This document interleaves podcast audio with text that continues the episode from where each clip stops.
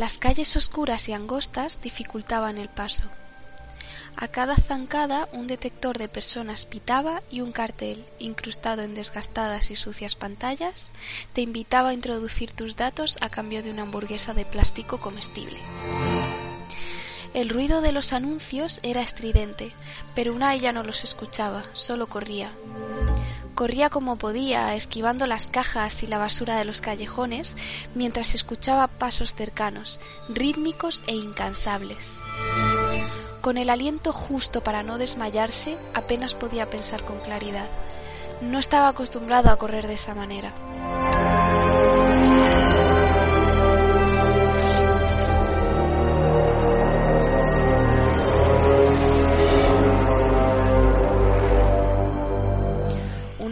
Era uno de los pocos artesanos en madera que quedaban en Europa. Para ello había sacrificado parte de la tradición familiar uniendo sus conocimientos tradicionales al modelado 3D. Pero en cualquier caso se había mantenido desde muy pequeño al margen de la mayoría de los requisitos digitales. Vivía en un pequeño piso sobre su taller en un pueblo muy pequeño y tenía suerte de no haber necesitado nunca cambiar sus datos por una casa, un trabajo o comida de plástico. Pero sin saberlo, aquello lo había puesto en peligro.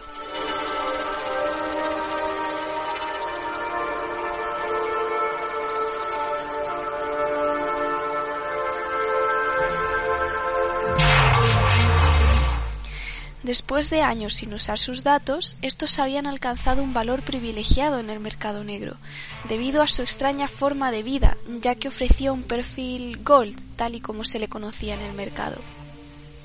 Y por eso le perseguían. Solo le quedaba una opción, pensó. Rápidamente se escondió en un negocio abarrotado. Era cuestión de minutos que le encontraran, así que tenía poco tiempo.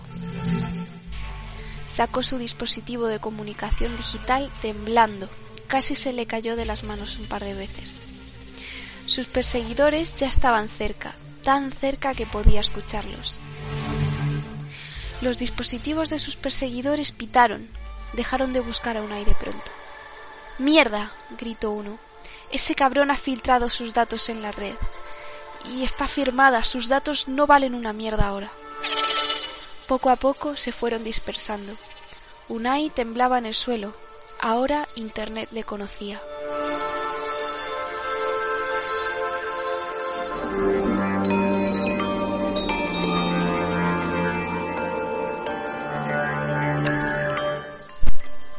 Año 2021. La primera máquina de vending que funciona con datos personales en lugar de dinero es ya una realidad. Data Pro invención de Shackleton y Accenture, recoge datos a cambio de productos. La máquina está instalada en Madrid, funcionando casi como una curiosidad. Un juego que nos permite canjear nuestra nueva parcela de vida a cambio de cosas. Cambiamos nuestro tiempo presente en forma de trabajo a cambio de monedas.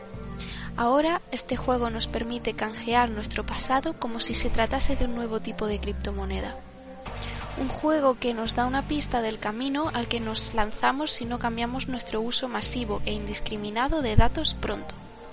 Allí donde hay moneda, hay especulación.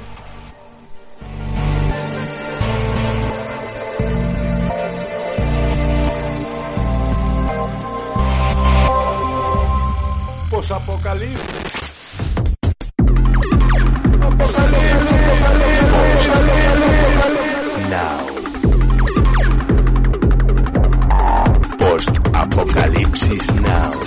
El pueblo manda. La máquina obedece. Gracias por utilizar nuestro sistema de verificación telefónica. Repito, su código es adiós. Juan Pilar Popa.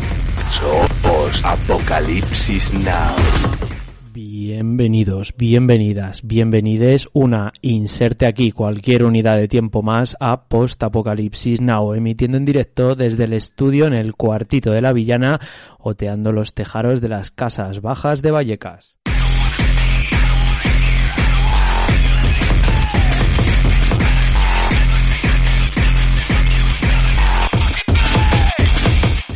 Hoy es 13 de mayo, jueves. Son las 9 y cuarto de la noche. Probablemente sea el primer programa de toda nuestra historia, este programa número, no sé si 55 o 56, que empezamos en hora. Y estamos sonando en directo en radiovallecas.org para todas aquellas que estéis conectadas a la vasta red.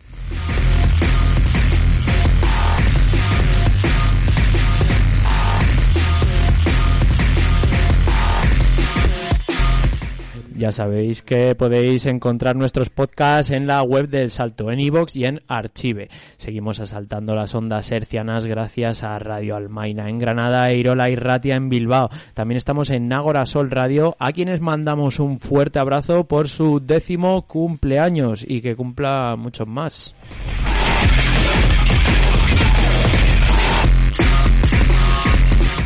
Hoy me acompaña en el estudio el alemán impepinable. Muy buenas, alemán. ¿Qué tal? ¿Cómo, cómo va la cosa?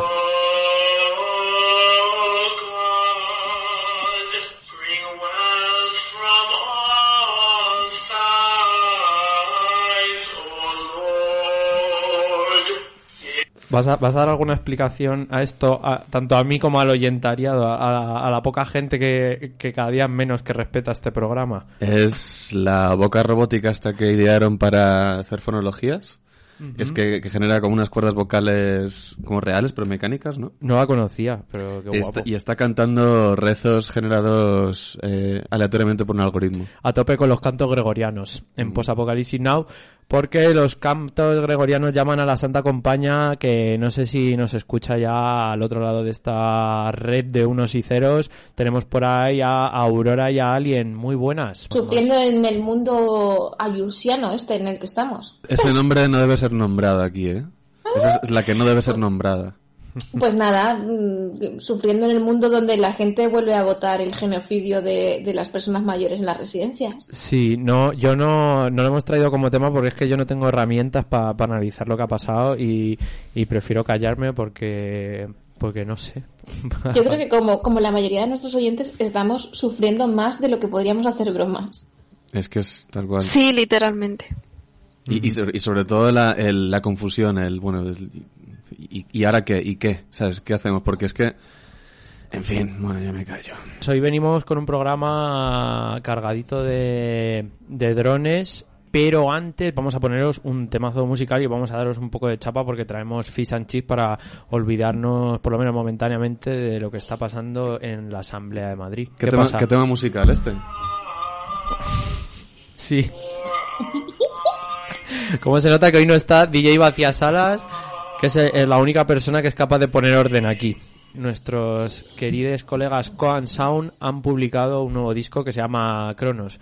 ¿Y quiénes son Coan Sound? Pues son una banda de música electrónica que empieza a jugar pues con el drum and bass, el glitch hop, el funky, el dubstep y a lo largo de los años han conseguido un sonido propio y esto no es la típica perogrullada que se dice. O sea, es que si has escuchado temas de Coan Sound, eh, les reconoces siempre. Suenan donde, suenen donde. Suenan siempre a Coan Sound. Suenan, suenan siempre a Coan Sound y esto es difícil hacerlo en, música electrónica, yo creo- bueno, y en, y en rock y en demás, que tu banda suene siempre a, a eso. Sí, son, son muy jefes, pero no son tus colegas, ¿eh?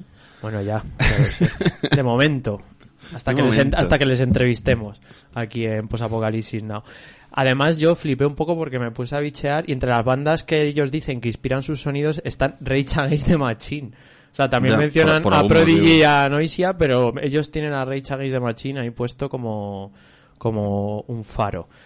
Eh, Alemán Impasible, ¿qué es un Koan? Pues no te sé decirlo muy bien, pero sé que es un concepto de la filosofía mm, eh, zen, me parece. Y es... Yo puedo, bueno, si no lo sabe, yo sí. Da- dale, por favor. Dale, te voy a hacer el ridículo. No, o sea, lo digo porque estuve investigando hace tiempo y he leído en idioma original y tal, y se utilizaban mucho en, budismo zen, como estabas empezando a decir, y eran pequeñas historias como cuentos muy pequeñitos que sirven para, para enseñar conceptos de, de la filosofía budista zen y son algunos son divertidos, otros son muy reveladores, pero te ayudan a comprender esa filosofía saltándose la teoría, con la realización, con, con la comprensión del cuento, sin más. Sí, a mí me Son muy flipa. chulos. A mí me flipa que se use el cuento como aprendizaje y el ko- la palabra koan viene del chino que es kongan y que literalmente quiere decir problema público, que me flipa. ¿Sabes? Que signifique Qué eso, guay. que es un problema público como de todo, entendido público no como hijo del Estado, sino de, de todo el mundo que es el Kong de China que es como común, público y demás. Y por supuesto todo lo que se señalaba Alien. Volviendo a este disco que presentan con Sound, pues se llama Cronos y dicen que para ellos Vision, que es la discográfica con la que sacan el disco y que tienen entre sus filas a Montovin, que es quien va a poner hoy la, la banda sonora de los fondos. Es Noisia. Claro, Visi- Vision es el sello de Noisia. Es el sello de Noisia. Claro, de hecho, ah, es no lo sabía. Noisia es Vision, pero eh, al revés. O sea, si lo miras, Uh, si lo miras Ostras. cabeza abajo, ¿sabes? Cómo mola tener a estos fricazos de la, de Qué la música electrónica aquí. Pues hoy a Montovin nos va a poner la, la banda sonora de los fondos del programa y con Sound vamos a arrancar el programa con ellos y dicen que Vision va es un sello que va de pushing the envelope. ¿Esto qué quiere decir, Muller? Es un, eso es un dicho en inglés, bueno, un dicho, una expresión. Pushing the envelope quiere decir eh, como empuja, o sea, llevar los límites más allá, ¿no? O sea, es como de Sí. ampliar, li- ampliar fronteras, ampliar límites. Pues eso, empujar, empujar el sobre. Sí, básicamente. Estirar el chicle. Y, y nada, que dicen que con este disco pues querían escribir bajo el etos eh, o carácter de, la, de los temas de la ciencia ficción moderna y los viajes en el tiempo. Así que, no sé, a ver a, a qué os suena este tema que es un discazo, son cuatro temazos y hemos elegido Traverse para... Bueno, pero Pablo, cállate una puta vez, ¿no? Esto es... Joder. Esto es una presentación Es que, me he vamos a currado ver. más la presentación que el programa. pero, pero ni tanto ni tan calvos, ni, ni lo de vaciasalas que no dice nada, ni, ni, ni la Biblia en verso, Ala, colega. ala, ala,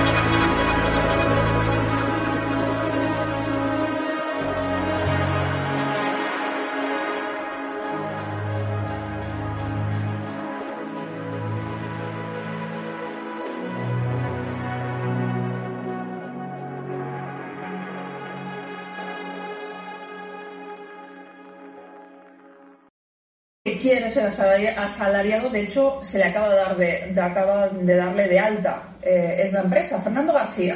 Buenos días, Fernando. Hola, buenos días.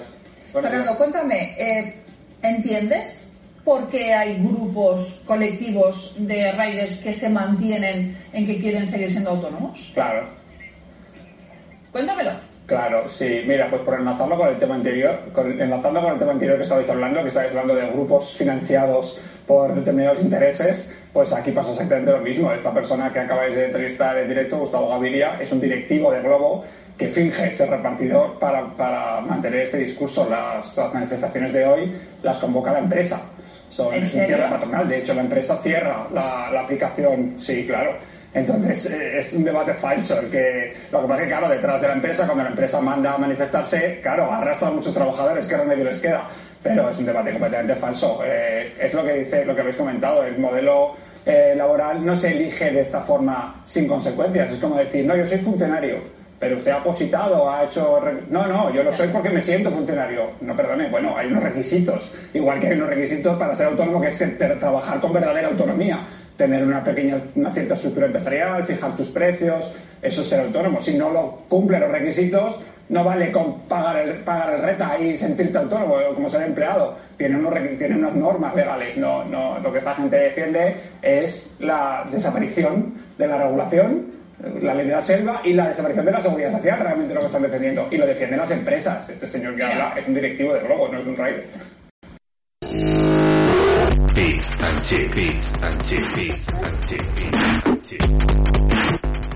Ya estamos en la sección de inventarnos noticias, pero hemos empezado con este audio de Fernando, uno de los eh, riders que ha sido acosado además por, por sindicarse y, y señalarse en, en esta lucha que están llevando a cabo eh, por las, las repartidoras. Y, y nada, no sé si habéis escuchado la noticia. Sí, sí, sí, además la, la vi en su momento y me, me sorprendió de, bueno, uno, que se hubiera conseguido, que es una maravilla que por fin se haya empezado a legislar lo de los riders, pero cuando vi la manifestación dije, estos son todos sindicatos amarillos, pero no sabía que eran directamente directivos. Es que, es, es que eso es perpéntico totalmente. O sea, ya ni siquiera pueden poner a como a extras, ¿no? No sé, ya es que van directamente ellos en persona. Es, es muy loco. Sí, además, eh, bueno, eh, Riders por Derecho se ha quejado bastante de que sí es verdad que se está empezando a legislar contra esto, pero les han dado cinco meses para aplicar todos los acuerdos a los que se han llegado con la patronal, con lo cual, bueno, pues es cederle un terreno de ventaja bastante largo a la patronal para que sigan las cosas como están de momento y eh, no hay ningún tipo de protección para lo que llaman la desconexión, ¿no? Que es, pues, eh, di- directamente de- despedir a estos trabajadores que se están señalando ahora en la lucha. Y otro punto que me parece como el más esencial es el de las estas subcontratas de cuentas que se sabe que hay gente que está utilizando a peñas sin papeles para trabajar para ellos a cambio de, de un porcentaje del dinero de reparto que hacen. Bueno, pues este punto parece que está eh, totalmente ausente dentro de la negociación con el Ministerio de Trabajo. Pero bueno, pero aún así vamos a, celebrar o dar un pequeño aplausito con que ya se haya puesto un poco el, foco aquí y esperemos que, que con las presiones y demás de, de este sindicato vaya mejorando la cosa. Venía leyendo que en ciudades más pequeñas se van a retirar directamente este tipo de negocios, ¿sabes? No van a, a repartir en ciudades pequeñas. Que esperemos que, bueno, como la gente ya se ha acostumbrado más o menos a, a que te lo traigan a casa las cosas, a ver si restaurantes y negocios más contratan a gente, pero de verdad, ¿sabes? Contrata, contratados con contrato y demás, como se ha hecho toda la puta vida, ¿no? O sea, A mí me, me hizo mucha gracia, como lo contaron en No te metas en política, eh, que Globo se salió de la patronal. Pero dice, esto es como estos tipos que, que tú veías la- en las noticias que dicen, se van de Vox porque, porque dicen que no es un partido democrático y de repente te, te, te enteras de que se van de Vox porque no les dejan ser los, lo, todo lo nazi que quieren ser. Claro, ¿no? claro. Y es como a dónde se va el, el CEO de, de Globo al Ku Klux Klan ya directamente de la patronal a, No, eh, a un sitio más chungo todavía. un sitio macho, se va a meter a idealista. Sí, seguramente. Yo solo quiero mencionar aquí que yo tenía un colega en Granada que era rider de estos y, y un día que, que tenía un día muy chungo y, y le pasó un coche muy cerca, se bajó de la bici y en el siguiente paso de peatones le lanzó la bici a- al coche por detrás y se la incrustó y salió corriendo. O sea que...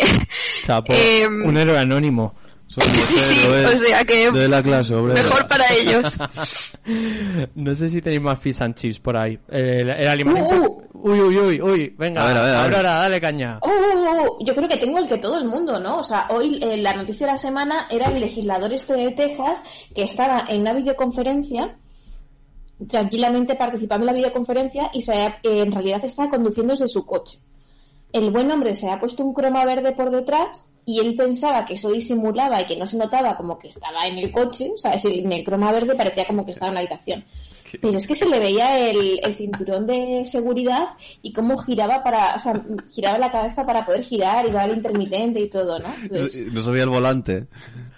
que se, se veía todo, o sea, se veía el volante, cinturón de seguridad, los movimientos de la cámara, era todo genial y además porque el tipo había votado a favor de una ley hacía poquito que decía que había que endurecer las penas para aquellos que cometieran infracciones al volante. Ah, el karma. Qué crack. Eso, eso me recuerda a un, a un TikTok que vi hace poco que, que era la hostia. Era un tío eh, asistiendo a una entrevista por teleconferencia, ¿no? Por, por Skype o por Zoom o algo. Y se le ve que está en su coche. Y, ¿Vale? Y le dice la tipa, dice, bueno, ¿seguro que puedes hacerlo en tu coche? Sí, sí, sí, es nada, estoy en mi coche pero estoy aquí aparcado. Y bueno, pues se ve que se está moviendo y está conduciendo y se mete como en un drive-thru, ¿no? En plan, en una ventanilla estas que pasas por el coche como en McDonald's o Burger King y se pone a pedir la comida. Y la otra, eh, ¿sabes que te estoy oyendo pedir la comida? El otro, no, no, no, estoy aparcado tal. Y dice, por favor, con patatas. ahí. No sé si hay más fish and chips por ahí. Yo tengo uno que es el del mercado negro de las aplicaciones ilegales de ayuda al rider en Yakarta. Que, Ah, buenísimo. que compartió Ah, sí. alguien la noticia que sacaron en Vice. Y bueno, a pesar de que no nos cansaremos de recordar que Vice es una basura, pero de vez en cuando sacan cosas guapas como esto.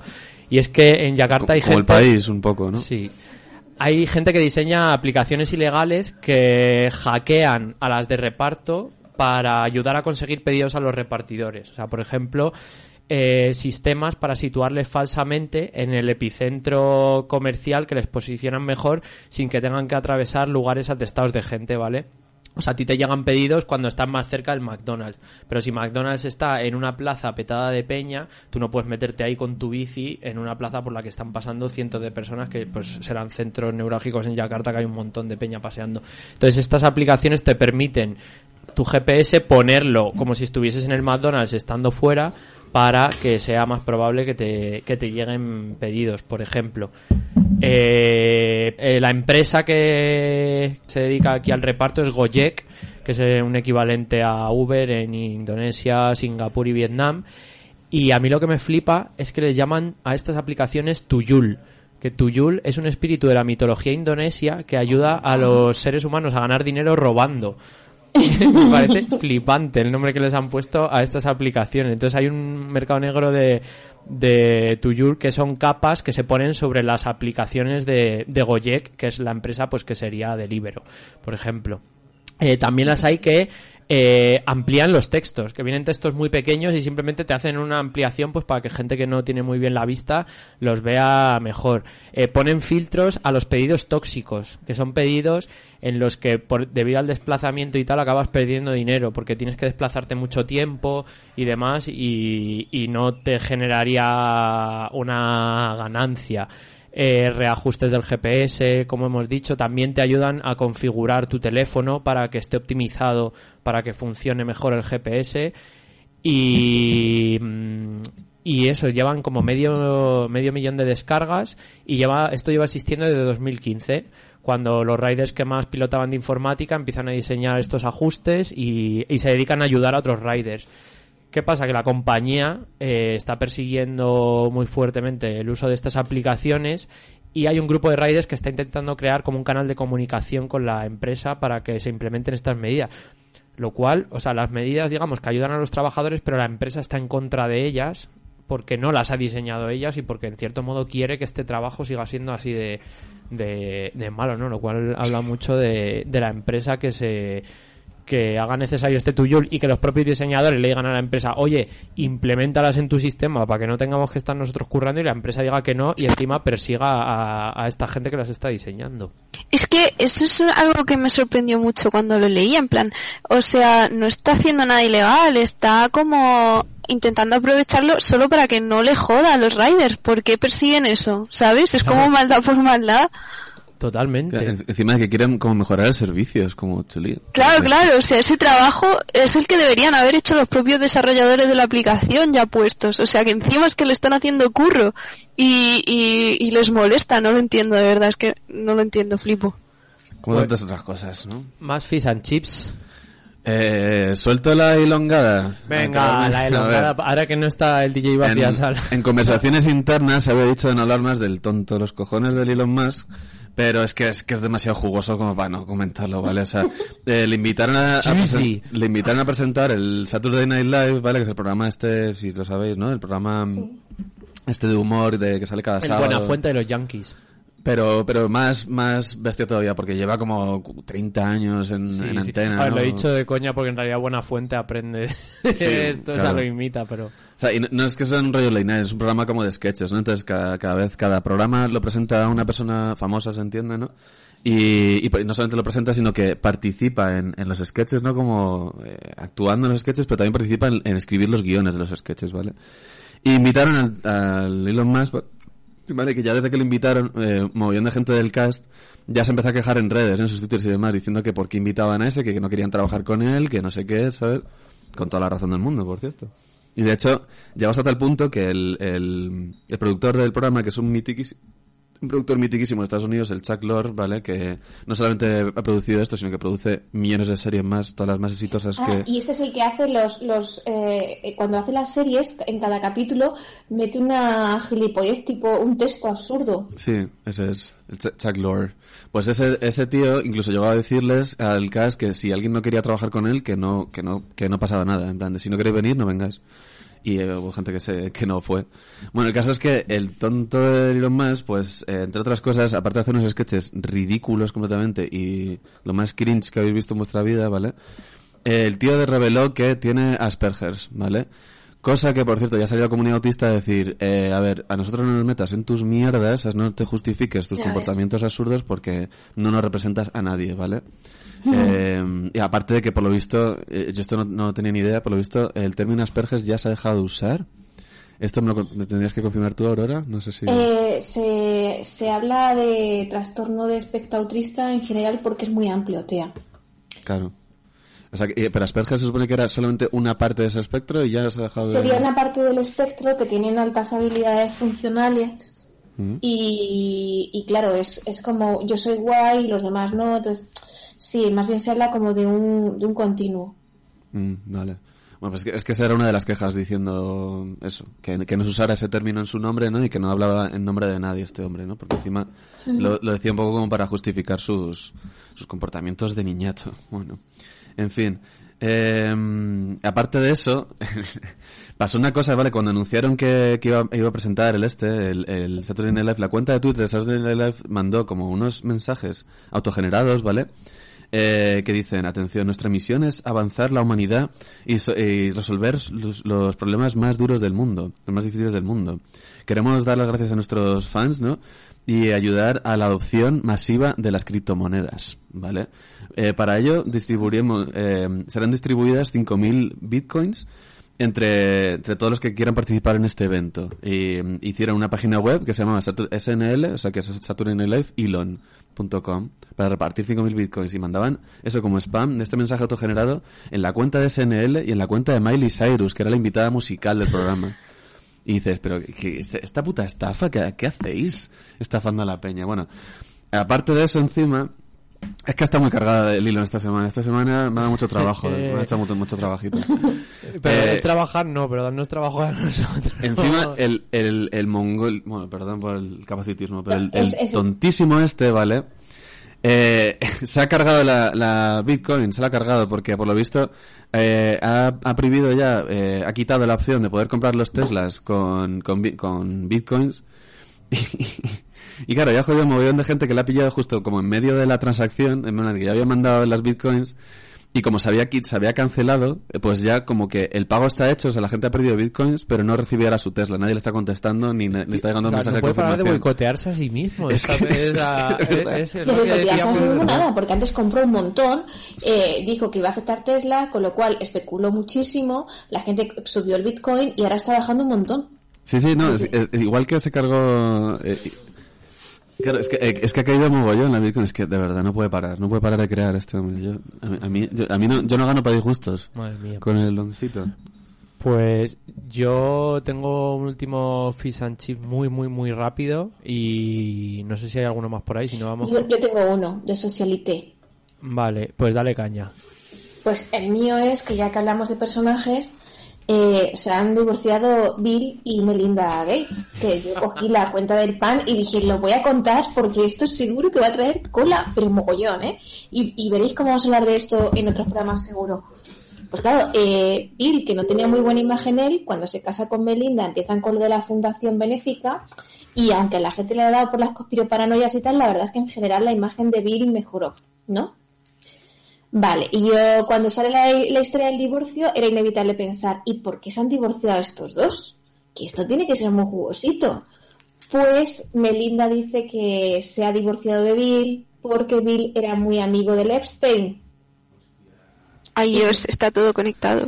Y sé si os Sorpresa. acordáis, en otros programas, quién era Jeffrey Epstein, el tío este súper, bueno, pedófilo y loco, que él quería crear una raza de, de hijos suyos, ¿no? Con genética de los supercerebritos de- dentro de mm, cuerpos de mujeres que eran menores de edad y estaban siendo prostituidas Sí, sí. y estaban en la isla aparte. O sea, Esto lo medio entonces- mencionó John Luke Goddard cuando vino y, y todavía tenemos pendiente dedicarle un programa entero a este señor, porque es que... Bueno, Sí, es- y- eso tiene que ver también con el patatón de Stallman que ya tocará más adelante. Sí. Y que lo, y que lo Joder. nombramos cuando yo hablé de Stallman también, entonces como que está recurrente y al final pues parece ser que, que Bill en uno de sus Bill Gates en una de sus historias tuvo contacto con Einstein, llegó a hacer un intento de acuerdo que al final no funcionó y, y bueno, pues se llegó a montar en el famoso avión este de, de la pederastia, el que llamado como Lolita Flights.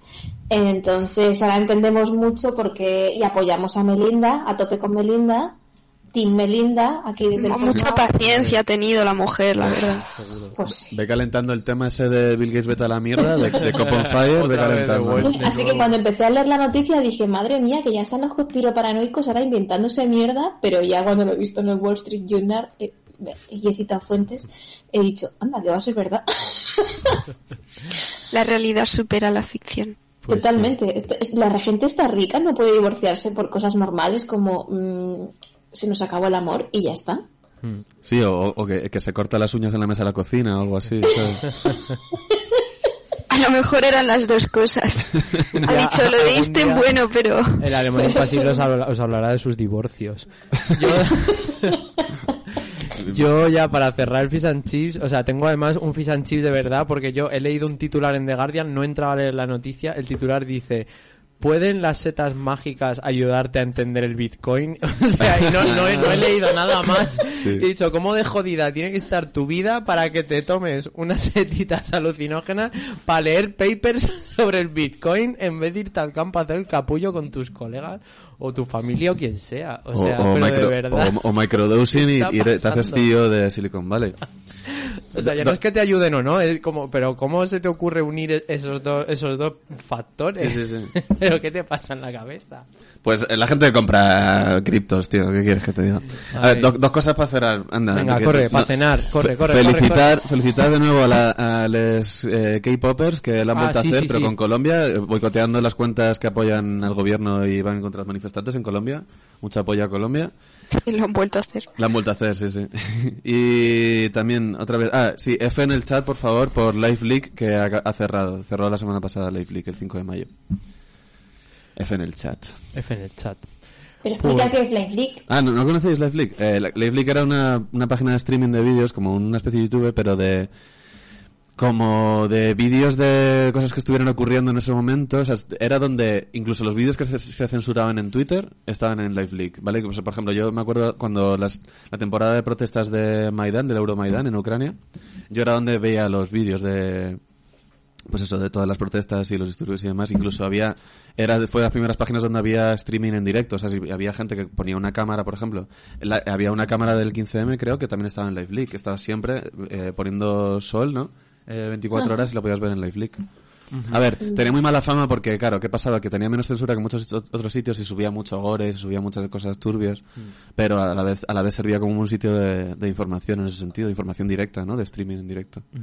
A mi cabeza solamente recuerda eso con, con todo el tema de terrorismo yihadista, imágenes Claro. bestiales. Claro, por- porque todos esos vídeos tenían ahí la, la mosca, ¿no? De, de Live Leak, claro, sí. Pues vamos con un vamos con un tema ahora que bien podía ser un fish and chips porque una de las noticias que hemos visto esta semana ha sido el vídeo de Darryl McDaniels, que es el rapero de Run DMC, uno de los vocalistas, que ha dicho que ir a terapia es gangsta y ha hablado largo y tendido de sus problemas de salud mental y cómo los ha ido afrontando gracias a la terapia y nada, pues desde aquí aplaudimos y celebramos a que es que no solo es un puñetero animal del rap, sino que ha dado un paso más en la normalización de los problemas de salud mental Damn it feels good to be a gangster. que nos están asolando. Así que nada, vamos a rendir un homenaje aquí bien bailongo y vamos a poner un crossover de los en sí con Aerosmith porque es que aquí somos muy de la mezcla y sabemos que el rap y el rock se llevan bien. Así que vamos con Walk This Way.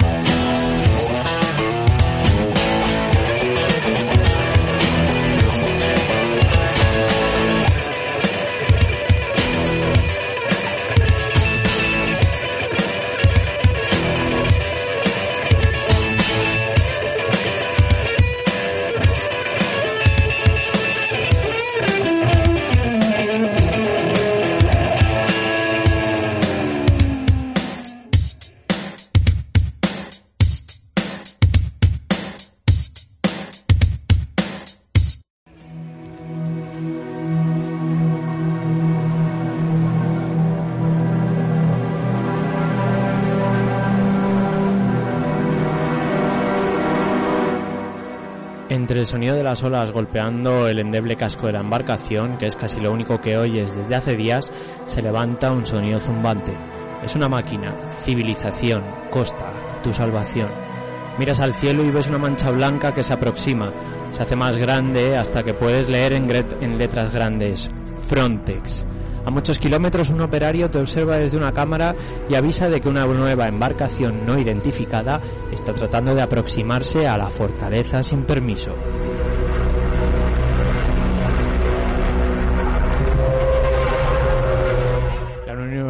Firmó en 2020 contratos por 100 millones de euros con Airbus y dos compañías militares israelíes para la provisión y pilotaje de drones de guerra con el fin de vigilar a solicitantes de asilo en el mar. Estos millones vienen de Frontex y la Agencia de Seguridad Marítima. Frontex es el órgano de la Unión Europea encargado de la vigilancia y gestión de fronteras. La Oficina Europea de Lucha contra el Fraude ha confirmado que investiga las denuncias sobre las devoluciones en calientes de la agencia Frontex, un cuerpo que no rinde cuentas y que se prepara para una expansión sin precedentes en la Unión Europea. Este escándalo nació en Alemania y se ramifica por el centro de la Unión Europea desde diciembre. Frontex habría participado en miles de devoluciones en caliente de migrantes y la Oficina Europea de Lucha contra el Fraude, que se llama OLAF, como si se tratase de un vikingo que viene con su hacha a poner orden, y ojalá fuese así, eh, está luchando contra ello.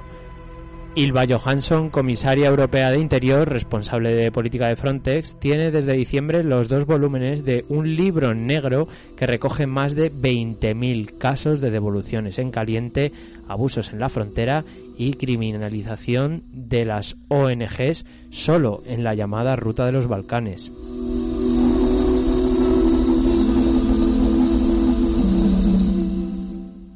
Todo esto sucede en un contexto en el que la Unión Europea, según un reciente informe de Transnational Institute, utiliza el chantaje y la coerción para lograr que otros países contengan a los migrantes dentro de sus fronteras.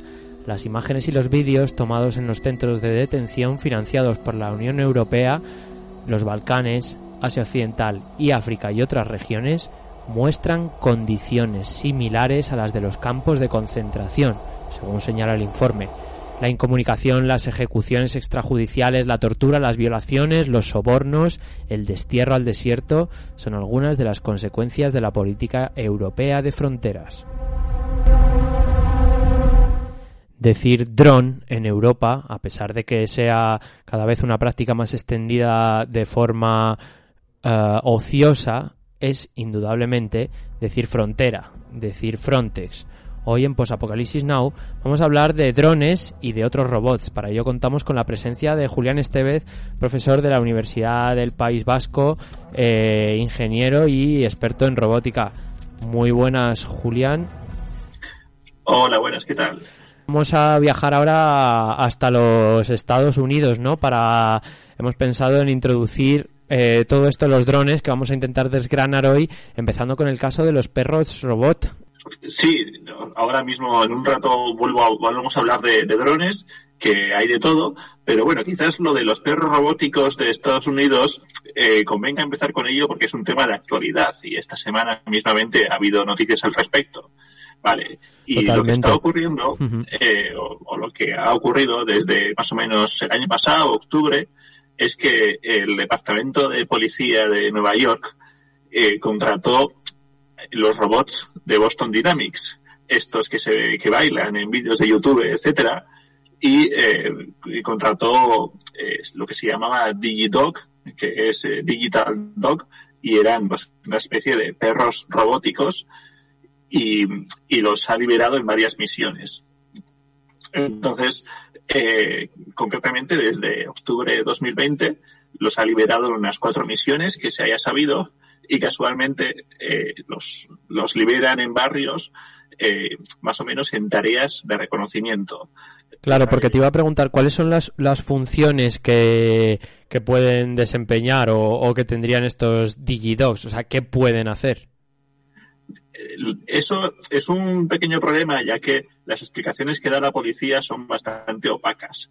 Sea, en teoría, cuando no, no ven la situación muy clara o quieren explorar un poco el terreno o entrar en un piso a ver si están los, los secuestradores o si están los delincuentes ahí todavía, eh, mandan al Digidog, que el- es, es autónomo, puede, puede, puede andar de manera autónoma y tiene varias cámaras y, y, y bueno, de momento parece que se le manda en, como de reconocimiento, pero eh, ya ha habido varias, varias, o sea, sale- sale el perro y los ciudadanos ven como, como manda la policía el perro robótico a la escena del crimen, o que puede ser un piso, o una barricada, o, o a otro local donde hay unos atracadores atrincherados, y la sensación que da es muy de, de mucho miedo, un poco creepy, y enseguida ha levantado bastante miedo de, de la ciudadanía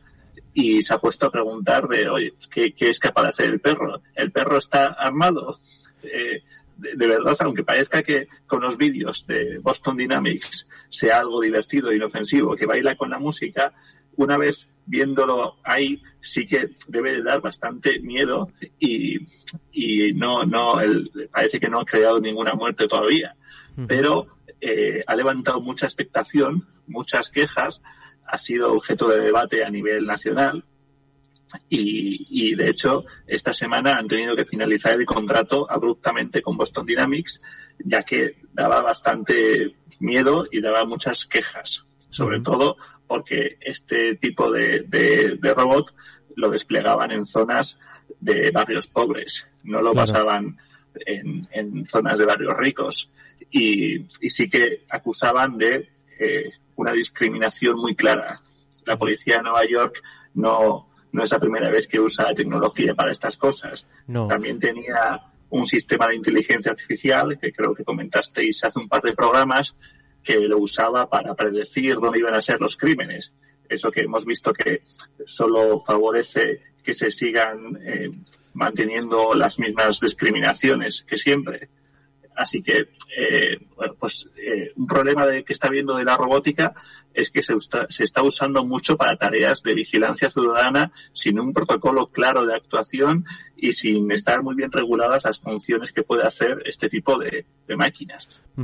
Eh, claro, nosotros hemos decidido unir esto de los perros robots también con los drones, pensando en que es una manera de imitar a la naturaleza que, viene dada al ser humano, ¿no? En este caso los animales, como los, pues las aves o, los perros, eh, en estas formas de vigilancia, ¿no? ¿no? No nos parece que esté desligado un uso de otro, porque al final son dos elementos que, bueno, están basados en un, en un esquema animal, pero que tienen un claro objetivo.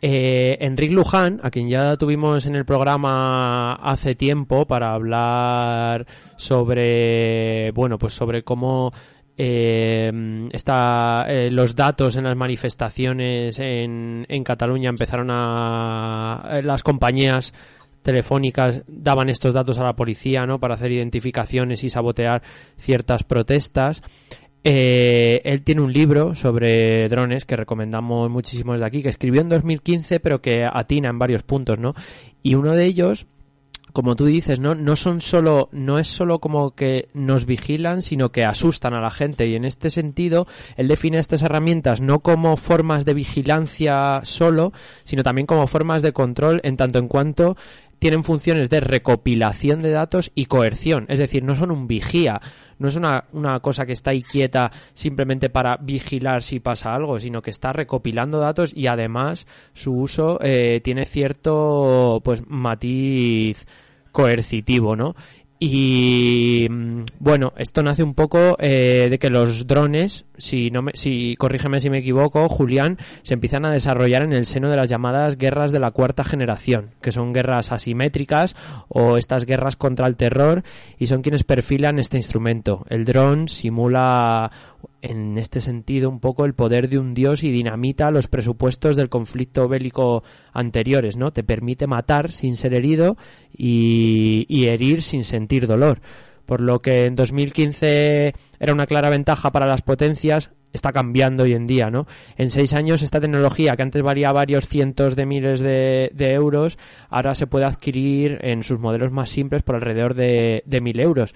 Y se ha visto como el Estado Islámico utilizaba drones muy baratos cargados de bombas para inmolarse contra objetivos, ¿no? O sea, ya está este, esta guerra simétrica que se daba hace tiempo y ya pasamos un poco al terreno de la guerra, que es donde eh, se ha desarrollado más esta tecnología dron. Eh, pues está viéndose alterada también, ¿no? Sí, eh, tal y como dices, el objetivo inicial de, robotizar los ejércitos, que se están robotizando la mayoría de ejércitos más potentes del mundo, es que a los presidentes les cuesta mucho defender, mandar tropas a, a un país, a invadirlo, y cuesta mucho defender públicamente que, que has creado víctimas civiles o militares, eh, ya sea al enemigo o a tu propio país. Entonces, eh, el dron eh, permite controlarlo a distancia desde la base que seguramente esté en tu país y eh, es un arma que sirve tanto política como militarmente. Entonces, crea eh, cambia totalmente la, la, doctrina de la guerra, ¿no? Porque en la guerra se acepta que eh, si vas a matar es porque te arriesgas a que te puedan matar también. Es una especie de eh, pacto o regla sí. tácita que existe. Pero cuando tú mandas un dron que está sobrevolando un terreno y que dispara objetivos selectivos, ahí ese dron no puede, no puede no, no, no, no combate en igualdad de condiciones, ¿no? Por eso es la guerra asimétrica que, que tú dices. Uh -huh. Ahora mismo ha habido varios conflictos eh, que, que sí que han demostrado que el dron es un arma que está cambiando la guerra totalmente, que son, por ejemplo, eh, el de, conflicto de Nagorno-Karabaj, que se ha, se ha combatido entre Armenia y Azerbaiyán, y Azerbaiyán ha arrasado totalmente, ha sido una guerra muy corta, de unos 44 días creo, y, Azerbaiyán en los últimos 10 años se ha equipado muchísimo con drones, básicamente de fabricación israelí y turca, y ha, ha creado una especie de tendencia que es eh, mandar drones kamikaze pequeñitos sobre las tropas armenias, es lo que se llama técnicamente loitering. Eh, entonces, eh, en ese conflicto se ha demostrado que un uso correcto estratégico de los drones eh, desequilibra totalmente la balanza hacia un país. Esos drones sí que son caros. Pero, por ejemplo, en el conflicto que, que hay desde hace varios años en Ucrania, entre Ucrania y Rusia, ahí eh, el ejército ucraniano no tenía prácticamente nada. Y los drones que están usando son eh, los domésticos, los que podemos comprar cualquiera de nosotros, que son los eh, de JI Mavic, etcétera, y son drones manipulados que se puede comprar en, en cualquier eh, tienda de electrónica uh -huh. y, y, son drones baratos que están sirviendo todos los días para misiones de vigilancia, para misiones de tirar eh, munición o tirar bombas al ejército enemigo. Se está usando también incluso como una especie de guerra psicológica, porque mientras oyes el zumbido o ves drones en el cielo, no está nada claro eh, eh, si estás en peligro, si no, si te vigilan. Claro. Entonces todo eso es un arma bastante asimétrica. Uh -huh. Ahora mismo los más avanzados son eh, pues Estados Unidos, Israel, Turquía, y eh, Rusia. Están apostando muy, muy, muy fuerte. Y, y bueno, eh, sí que ahora mismo están decantando la, la, las guerras a favor del país que usa drones. Sí. También se decía eso de otras armas previamente. También cuando se inventó la aviación decían que la aviación o los bombardeos iban a decantar totalmente la batalla a favor de un país u otro. O las armas químicas o las minas antipersona. Entonces, eh, los drones, pues eh, en teoría lo que están intentando hacer es regular para que no se usen, para que se eh, para que estén prohibidas, al igual que están las armas químicas, que bueno, los países se las saltan cuando quieren o como quieren, pero sí que se ve que es un, un arma que, que, incumple las, las reglas de simetría de, de la guerra. Sí. Uh -huh. Una eh, pregunta, Julián. Eh, con respecto a la regulación, ¿sabes algo de una campaña que se llama Stop the Killer Robots? Sí, sí, es una de las. Hay varias campañas que, promueven que, no se fabriquen armas autónomas o por lo menos que el, humano nunca pierda el control de, un dron o de un arma eh, creada con, con inteligencia artificial, que siempre tenga eh, el humano la última palabra. O sea, hay varias campañas y una de esas, por ejemplo, dice eso. Y bueno, pues hay un montón de, empresas que han firmado ese manifiesto, pero otras que no. Eh, ¿Cómo se puede, cómo aportan tecnología? Pues, por ejemplo, Google en 2018 tuvo un escándalo bastante grande con un proyecto que se llamaba Proyecto Maven, que lo que hacía era eh, proporcionar inteligencia artificial al ejército de Estados Unidos para analizar automáticamente las imágenes que cogían los drones. Entonces, según cómo analizaban las imágenes de manera automática con algoritmos, el dron disparaba o no. Ya ahora mismo eh, Google sufrió tal escándalo que tuvo que paralizar ese proyecto, pero eh, realmente creemos que sí que sigue participando en tecnología militar a través de otras startups que compra. O sea, quizás no sea Alphabet, pero sí que sean empresas participadas por Alphabet las que intervienen en tecnología militar y entonces firmar el manifiesto no es vinculante o no es una última palabra.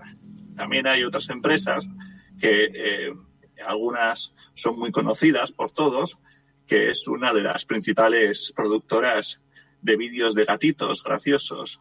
Y una de esas empresas es la empresa que fabrica la aspiradora doméstica, La Rumba. Rumba.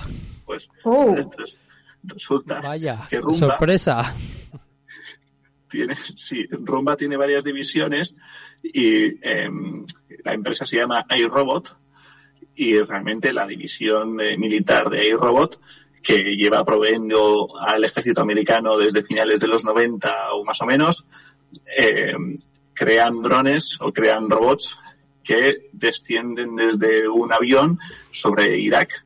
Eh, empezaron a usarlos en Irak y, y exploran el terreno. O sea, realmente iRobot estaba en graves problemas económicos y DARPA descubrió la tecnología esa y les, les rescataron económicamente y ahora va bastante bien y curiosamente iRobot pues no ha firmado ese manifiesto de Stop the Killing Robots o algo así. Eso junto a otras empresas que también colaboran incluso con universidades estadounidenses o de otros países. Total. Eh, de hecho, según un artículo de Alexis Rodríguez en La Vanguardia, las ventas de drones no paran de aumentar. O sea, demostrando un poco que todo el, el, desarrollo capitalista sigue viniendo ligado a la guerra, aunque nos lo quieran vender como algo eh, limpio y de mejora, progreso y desarrollo. Pues bueno, según recopila un- el Goldman Sachs Research, uno de los principales grupos de banca de inversión y de valores en el mundo, eh, la mayoría de países, eh, se- o sea, perdón, la mayoría de fondos de inversión se destinan a fines militares. Y en el periodo de 2016 al 2020, el 70% del total eh, van destinados a la guerra, frente al 17% destinado al consumo de recreativo, hablando de inversiones en, drones, y el 13% relaciones, a funciones relacionadas con eh, administraciones públicas pues más enfocadas a lo social, porque también hay que decir que son herramientas, bueno, pues que en casos puntuales están usando para eh, control de, de especies en, en peligros de en peligro de extinción y, otro tipo de, de fines sociales, ¿no? Pero hay que decir que el grueso de, la inversión en, en este producto es para el desarrollo y la- de la industria militar, que es además donde nace el dron como tal. Y me, me llamó mucho la atención, y por cambiar un poco el foco, en poner un pelín el foco, y además aquí seguro que Aurora tiene que decir, en los pilotos de los drones, ¿no? Estos pilotos que luego manifestaban síntomas de depresión, tendencias suicidas, y que fueron bautizados por la prensa como guerreros PlayStation. Porque claro, es que rompen eh, la, la lógica del guerrero, lo que señalabas antes, ¿no, eh, Julián? Cuando uno iba a la guerra antes, iba a matar, pero eh, tenía el riesgo de morir, ¿no? Era como un pacto entre eh, personas que van a la guerra y demás. Eh, y Alexis Rodríguez escribe este párrafo que me ha parecido muy bueno y ilustra, ilustrativo que dice Brandon Bryant es el soldado inmaculado. Point and click. Eso era todo su trabajo como piloto de drones de la CIA. Apuntar el láser, disparar y matar, sin pisar el campo de batalla, a miles de kilómetros de distancia del objetivo. Por ejemplo, desde Las Vegas, en Estados Unidos, y con un solo botón por arma, podía mirar la pantalla a un paisaje cualquiera, paisaje afgano, yemení, pakistaní o iraquí. Metido en un cubículo no más grande de unos 3 metros de ancho por 3 de largo, silenciosamente, y a veces en una unidad móvil, a veces acompañado, a veces solo, todo para acabar con los tipos malos. Puede que con ciertos nervios, pero sin ningún peligro real, ¿no? Esto es a lo que a lo que se han enfrentado también estas personas que, que han tenido que, que matar utilizando drones en la guerra y creo que también es un punto de vista interesante de todo esto. Sí, eh, bueno, seguro que respecto a eh, temas de aspecto mental, Aurora puede decir mucho más. Eh, se, desarrolló un programa secreto que se llamaba Booksplat. Eh, esto lo, filtró eh, Wikileaks y era un programa, por ejemplo, de simulador donde eh, se calculaba el daño que podría hacer un dron si mandaba un disparo o un misil a un punto concreto. No miraba tanto el número de personas o el número de civiles que, que, eh, que fallecerían en la explosión, sino tomaba en cuenta las infraestructuras que había alrededor.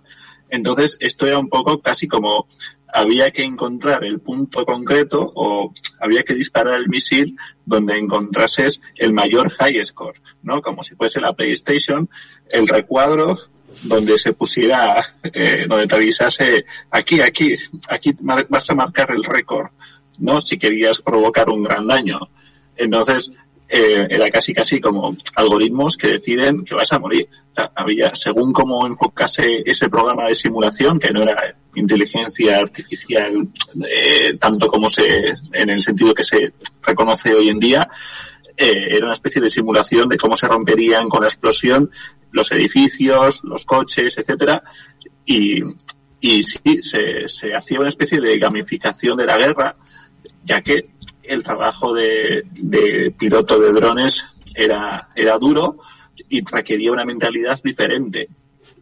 También hay problemas de que eh, en estudios desde la Segunda Guerra Mundial, etcétera, de psicólogos militares estadounidenses descubrieron que los soldados les tiembla un poco el gatillo. O sea, si se encuentran a su enemigo de frente, no, no tienen claro si disparar o no. Entonces, justo lo que quieren los ejércitos es que no duden. Pero la naturaleza humana eh, sí que no es de disparar. Decían o eh, leí que en, la Segunda Guerra Mundial, en, esa época, se disparaba más tiros hacia arriba, como para ahuyentar al enemigo, que hacia el cuerpo del enemigo. Y entonces eso no interesa. Y con los drones se tiene que recurrir a ese tipo de juego PlayStation para que no dude y, sea cómodo de usar ese arma. Ujú. Vamos cerrando ya la, la entrevista. A mí me gustaría, bueno, ver cómo, vale, tenemos al dron ubicado en el, en el desarrollo belicista, en toda la industria de la guerra. ¿Qué pasa? Eh, si miramos aquí a España, desde que comienza la pandemia, eh, centenares de drones de uso militar y policial se han puesto en uso en varias ciudades del Estado español. Aquí en Madrid, por ejemplo, para controlar las restricciones de movilidad impuestas por el estado de alarma. En Madrid, eh, pues estas aeronaves han comenzado a ser probadas en operaciones como el desalojo de los edificios de la Dragona y la Ingobernable. También Sí. cubriendo varias manifestaciones, servicios de control de público en festivales musicales y acontecimientos deportivos. Eh, claro, a mí esto me, me genera una pregunta que, entendiendo los drones como estos elementos de recopilación de datos y cómo lo hemos naturalizado, ¿no? Que son instrumentos de guerra que ya están operando sobre población civil y aunque hay una ley de protección de datos europeo, ya sabemos que, por ejemplo, cuando hemos hablado de, de reconocimiento facial, a pesar de que la ley europea dice que no se puede utilizar de eh, sistemas de reconocimiento facial en lugares públicos, se usan, ¿no? Entonces, se están usando estos drones para, para recopilar caras de peña que va a estas manis, a estos sitios y creando listas negras. Obviamente no me voy a esperar que un dron me pegue un tiro en Madrid, pero eh, es una máquina con cámaras que está almacenando un montón de datos. Yo solamente dejo un apunte antes de nada, ¿vale? Te doy una idea a ti, eh, Rata, por si quieres evitar esto. Eh, por lo visto en Argentina, por lo menos en Buenos Aires, no se puede pilotar drones en eh, espacio urbano porque entró un dron, alguien metió un dron en la casa de, creo que del presidente o de, o de alguien así, eh, o del alcalde, no me acuerdo de quién, y ya como que se, se, se dieron toda la prisa en prohibirlo, ya no se pueden pilotar drones en espacio urbano, así que ahí te dejo una idea, por si quieres evitarlo aquí, ahí la tienes. Sí, no sé por ahí la Santa Compañía. Oh, no sé, a mí me has dejado un, mal cuerpo en general de, sobre todo de imaginar la, imposibilidad ya de, de tener un... No es justo enfrentarte a un antidisturbios que pesa 50 kilos más que tú y va bien protegido y tiene armas, pero ya con respecto a un perro como los bichos estos de Boston Dynamics, es que es absolutamente imposible. O sea, te, ves vulnerable, absolutamente. Imagen de cómo neutralizar el Fido este, los, los perros de Boston Dynamics, no me acuerdo cómo se llama, Fido no, pero bueno, da igual. Eh, de cómo- neutralizarlos, que era darles la vuelta y eh, provisto en su lo que sería su panza está la batería. Entonces, y, y te enseñaban en, el- en la imagen, la infografía que pusimos por Twitter, te enseñaban cómo arrancarle la batería. Entonces, bueno, oye. ahí, ahí lo tienes eso. Bueno, y en Chile, en Chile derribaban drones. Eh, los drones que usaba la policía para vigilar las manifestaciones de, de- antes de la pandemia, ¿no? Eh, eh, los, los tiraban abajo con los láseres estos, ¿no? Con los láseres con los que apuntaban también a los antidisturbios, apuntaban todos juntos, ¿sabes? Como 100, 200 láseres a la vez. Y al final los drones acababan cayendo porque les jodía el- como el sistema de navegación y la gente que los estaba navegando, o sea, estaba pilotando, perdón, no podía manejarlos y se acababan cayendo. Esa parte no, no sé si era verdad o era un bulo, nos quedamos con la duda, ¿no? Ah, eh, de esto hay un vídeo, hay un vídeo de cómo se ve eso, 200, 200 láseres apuntando a un dron y el dron acaba cayendo al final. No cae en picado, pero como que la, la persona que lo pilota lo acaba dejando caer por la imposibilidad de manejarlo y, y cae entre, el- entre la gente que estaba manifestando y obviamente se, pues se lo comerían, ¿no? No sé. Bueno, pues Julián, eh, muchísimas gracias por, por tus aportaciones. Ya, además nos están llegando ya feedback eh, que, joder, que interesante todo lo que se está contando hoy y de cómo no ha venido antes Julián a Posapocalipsis Now. Es la primera frase que se ha dicho en el chat interno del grupo. Así que seguramente te invitemos más si nos dejas. Sí, sí, claro. Sí, yo me lo he pasado muy bien y sí, sí. Se ha hecho de rogar eh, esta visita, pero bueno, si ha surgido así, nada, yo encantado. Pues muchísimas gracias. Eh, ahora vamos a seguir con un temita de música, luego vamos a hablar, vamos a, a poner una entrevista y mm, vamos a poner el tema ahora de Yelem Yelem. Si no sé si sabéis qué es Yelem Yelem. ¿Eso qué, eh? ¿Qué es Yelem Yelem? Pues es una melodía aparentemente irrastreable. Como irrastreable es el rastro de la raza humana, que es en esencia migrante desde, desde que existe. Y si hay vecinos aquí que saben Escucha- de, escúchame, te- Yelem Yelem, son las gitanas. Entonces, vale. hoy venimos a hablar de drones que Europa usa para dejarse ahogar en el, en el mar a quien huyen de otras muertes y vamos a rescatar este himno que es eh, el himno del pueblo gitano. Menos mal que lo has explicado porque de verdad que pensaba que te estaba dando un derrame o algo. Yelem, Yelem. Tampo- seguramente lo esté pronunciando mal, pero bueno, que me perdone la gente que, que pilote de romaní. Eh, vamos a rescatar este himno, nada, cancelado. eh, interpretado en una reciente versión del artista Jihan y dice así la letra, dice anduve, anduve por largos caminos, encontré afortunados gitanos y les dije, ¿de dónde venís con vuestras tiendas a cuestas? Y contestaban, yo también tenía una familia que fue asesinada por la legión. Yelem Yelem.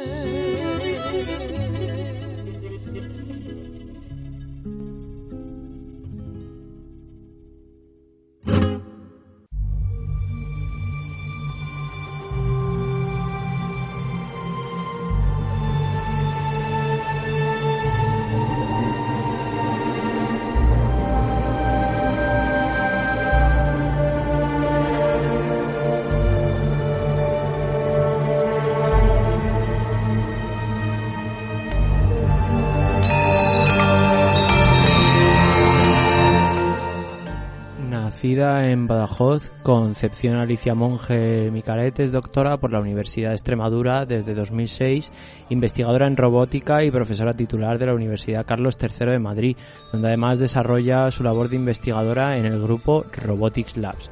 Ha colaborado con centros de investigación en Estados Unidos, Francia, Alemania y dirige actualmente varios proyectos sobre el desarrollo de robots asistenciales. Trabaja desde hace más de una década en torno a Teo, un robot humanoide bípedo de tamaño y peso humano, concebido como robot asistencial para mejorar la calidad de vida de las, de las personas.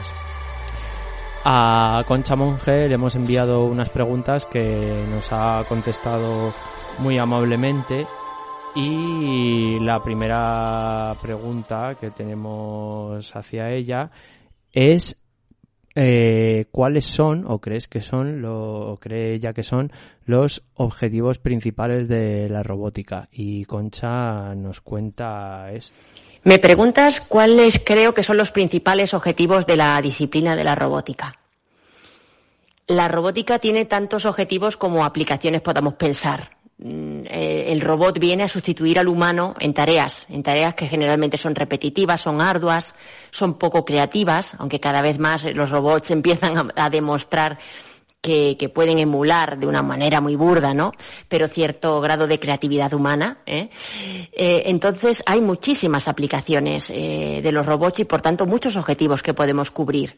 Precisamente creo que es fundamental que, los países tengan muy claro eh, a qué aplicaciones quieren dedicar sus robots, dónde quieren invertir, para qué, ¿no? A mí personalmente me encantaría que hubiera una mayor inyección de, inversión en la robótica asistencial porque considero que, que es una aplicación eh, muy necesaria y que, por supuesto, va orientada 100% a aumentar la calidad de vida eh, de los usuarios, ¿no? de, los, de los pacientes en los quirófanos, eh, etcétera. Entonces, eh, para mí creo que es una eh, utilidad eh, pues muy necesaria, muy necesaria, eh, y que los robots han demostrado sobradamente que pueden ser lo suficientemente precisos, rápidos y seguros para garantizarnos, pues por ejemplo, operaciones mínimamente invasivas con una recuperación muy rápida y breve, pues por ejemplo también los sistemas de escáner inteligente, ¿no? Inteligencias artificiales que hay ahí detrás, identificando pues algún cáncer o ciertas otras ciertas pues patologías, ¿no? Eh, y yo creo que ese es el área eh, donde creo que deberíamos eh, invertir.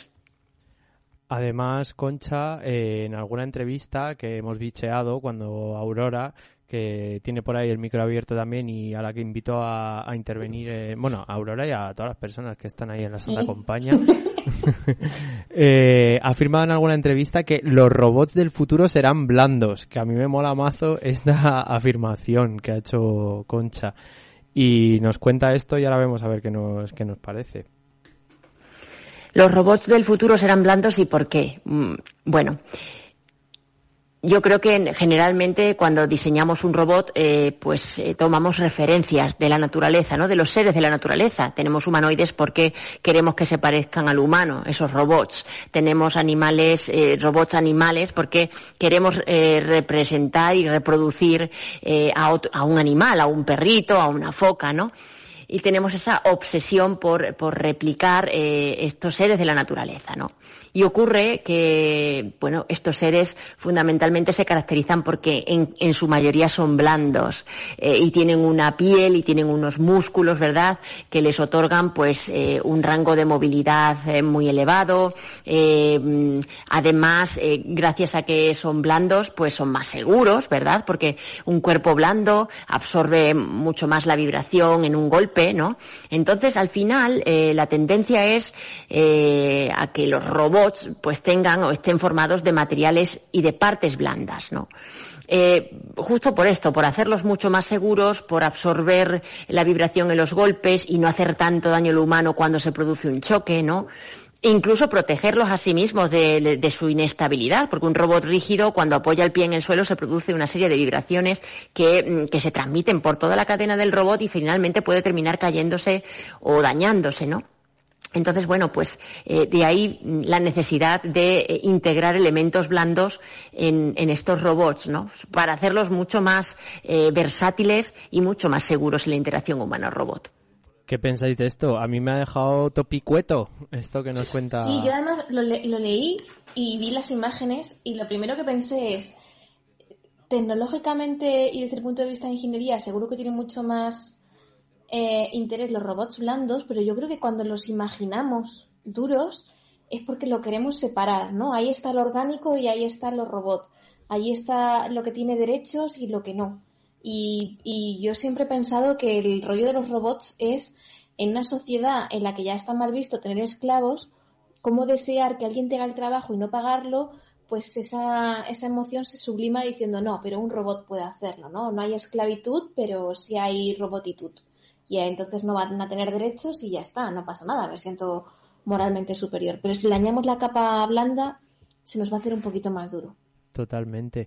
Además le hemos preguntado sobre esto a, Concha también, ¿no? A pesar de que eh, la naturaleza viva pues aparece como blanda, ¿no?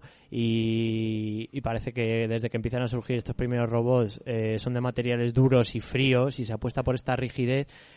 Yo cuando hablaba, cuando le mandaba las preguntas a Concha, eh, decía, digo, bueno, ¿crees que esto de alguna forma habla de cómo vemos el mundo y la naturaleza desde nuestras instituciones científicas, ¿no?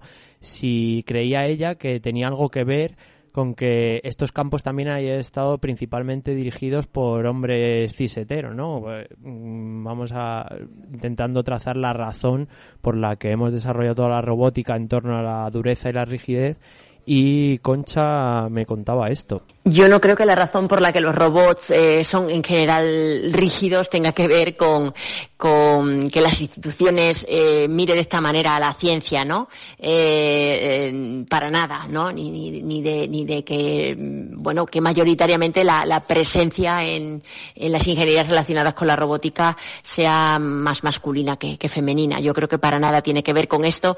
Tiene que ver con, con el hecho de que, bueno, pues evidentemente el, el, el estudio de los seres vivos, de los materiales eh, eh, blandos, etcétera, es algo muy complejo, ¿no? Muy complejo de integrar en un robot y, y por tanto requiere mucho tiempo y mucho conocimiento, ¿no? Es más sencillo el, el bueno, pues dar movimiento a un, a un robot rígido, articulado con motores, eh, porque ese movimiento está muy estudiado y muy acotado que hacerlo a, pues a través de, por ejemplo, ¿no? Eh, eslabones blandos actuados por tendones, etcétera.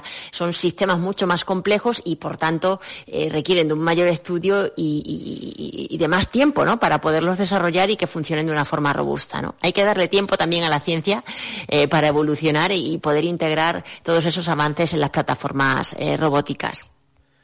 Muy interesante este, este planteamiento que, claro, desde fuera, por lo menos a mí se me había escapado también, ¿no? Aunque, eh, pues por ejemplo, el razonamiento que planteabas, Aurora, pues también me parece muy, muy interesante a la hora de, de, de dibujar estos proyectos. Aquí, como somos muy frikis de la ciencia ficción y nos encanta, eh, pues también le hemos hecho a Concha meterse en este campo. Nos hemos dado cuenta de que en la ficción tampoco encontramos ejemplos de robots blandos, ya ni siquiera en la, en la realidad, ¿no? Incluso cuando en la ficción eh, vemos a robots casi siempre femeninas, ¿no? Que tratan de darles rasgos dulces o delicados en apariencia, luego muchas veces estos eh, resultan estar dotados de una fuerza brutal y siempre están asociados a, a, la violencia. Y cuando le preguntaba a Concha sobre esto, pues me contaba lo siguiente. Es cierto que, que en cine, fundamentalmente, ¿no? La mayoría de los robots que se retratan son rígidos pero sí que existen robots eh, blandos en animación, por ejemplo, ¿no? Eh, hay varias películas de animación eh, donde, bueno, pues el protagonista es un robot blando. Em, en cualquier caso, yo creo que no vamos hacia un mundo rígido. Eh, eh, ni humano ni, ni robótico, ¿no? Eh, yo creo al revés, ¿no? Que, que realmente eh, estamos en un punto donde el avance tecnológico tiene cada vez más en cuenta al humano porque nos hemos dado cuenta de que los robots, concretamente, ¿no? vienen para interrelacionarse con los, con los humanos, vienen para colaborar con los humanos, para asistir a los humanos. Y por tanto, ese diálogo humano-robot debe existir, ¿no? Y, y, la, y, la, y la palabra y la opinión del ser humano que utiliza esos robots eh, debe predominar, ¿no? Y, y, debe estar presente desde la fase de diseño de los robots. Por lo tanto, creo que de la misma manera eh, que los robots evolucionan hacia cuerpos más blandos porque, porque es lo que la naturaleza le enseña o nos enseña, ¿no? Que es lo más efectivo, eh, pues yo creo que también, por otro lado, eh, vamos hacia una relación humano-robot cada vez más blanda y más humana y menos rígida, ¿no? Y espero que sea un diálogo que se mantenga y que crezca con el tiempo. Pues ahí tenemos la penúltima respuesta de Concha. Y claro, como en este programa hemos venido a hablar y ya lo sabíamos de los usos militares y policiales de los drones, en este caso pues podemos pensar en pájaros, también de los perros robots policía, que parece que ser que han causado más problemas que soluciones. Eh, de nuevo enfocados a esta parte violenta y agresiva de la naturaleza, resaltando la caza y todo esto vamos a intentar acabar eh, este, este tándem de dos entrevistas con una pincelada de optimismo y queríamos preguntarle a Concha que si nos ayudaba a resaltar las vías en las que la robótica imita la naturaleza como un sistema de apoyo, de ayuda, de cooperación y qué ejemplos existentes o en un horizonte de posibilidad Concha conocía o, o había estudiado al respecto y nos ha contado esto. El hecho de que la robótica mm, imite ¿no? Eh, comportamientos eh, eh, en la naturaleza que sean malos o que sean buenos depende del, humano que los programa ¿no? a estos robots. Evidentemente. Tenemos en, nuestras manos el poder de utilizar esos recursos tecnológicos para el bien o para el mal, ¿no? Y podemos fijarnos en la naturaleza, eh, pues eh, buscando el, el, hacer daño con esos robots o precisamente eh, aprovechando eh, lo que esa naturaleza nos ofrece para realmente eh, construir una robótica que sea beneficioso, beneficiosa para todos, ¿no? Es decir, ahí está en nosotros y exclusivamente en nosotros la responsabilidad, ¿no? Del uso que queremos hacer de la robótica. Y, por ponerte un ejemplo que me parece sumamente bonito y, muy de la inspiración de la naturaleza, eh, y hablando de drones, ¿no? Eh, ahora eh, se trabaja muchísimo en aplicaciones donde hay enjambres de, drones que, vuelan en, masa, ¿no? y, que, que, bueno, pues se comunican entre sí, pues estableciendo una formación y figuras entre ellos, ¿no? para poder realizar determinadas misiones, ¿no? Y, y fíjate que la, que la manera de planificar cada uno de esos drones en ese enjambre tiene inspiración en la naturaleza, ¿no? En los pájaros ¿no? Cuando, cuando se, produ se, produce una bandada de pájaros, pues esta forma de, agruparse en bandada eh, se estudia, eh, hay algoritmos que replican eso y que son los que se implementan para gobernar eh, un enjambre de drones y decirle a cada uno dónde debe estar, ¿no? Porque, bueno, se demuestra que esos movimientos son muy eficaces para determinadas tareas, ¿no? Entonces, fíjate qué maravilla, ¿no? ¿Quién iba a pensar alguna vez que, que esos movimientos movimientos de, de, de grupos de, ¿no? de, de animales, de, seres de la naturaleza, podrían servir para, eh, pues fíjate, comandar un grupo de drones para, para tareas pues, de rescate, de inspección y, y tantas y tantas y tantas buenas tareas que se pueden hacer con los drones. Pues nos quedamos con esta reflexión de Concha. Hay que decir que la mente colmena piensa mejor que las mentes individuales y Javi desde el chat de PostNow nos ha, nos ha lanzado una verdad como un puño y es que el robot de Terminator 2 era blando. Y además así lo cantaba Ojete Calor en su canción, que decía, viene del futuro y es de metal blando. Es que nunca un post now sin perder la oportunidad de citar a Ojete Calor. Hombre, por supuesto. Y qué pena no haber tenido esta canción preparada ahora mismo, porque vamos, hubiese sustituido a la que viene. Pues nada, agradecemos muchísimo a Concha Monge haber atendido a nuestras preguntas y me ha parecido muy interesante también anteponer un poco esto a, al tema de los drones que tratábamos con Julián, ¿no, Aurora? Uh -huh. Sí, y, y, no sé si entramos en la siguiente sección con canción o sin canción. De hecho, ya que hemos mencionado a Javi, vamos a poner un tema que nos ha pasado de pues un recopilatorio de música árabe pero con tintes funkies para seguir en este propósito de mezcla porque aquí los mediterráneos no aunque haya gente a la que le duela entre otras a la presidenta de nuestra comunidad autónoma, eh, pues somos moros en la niebla.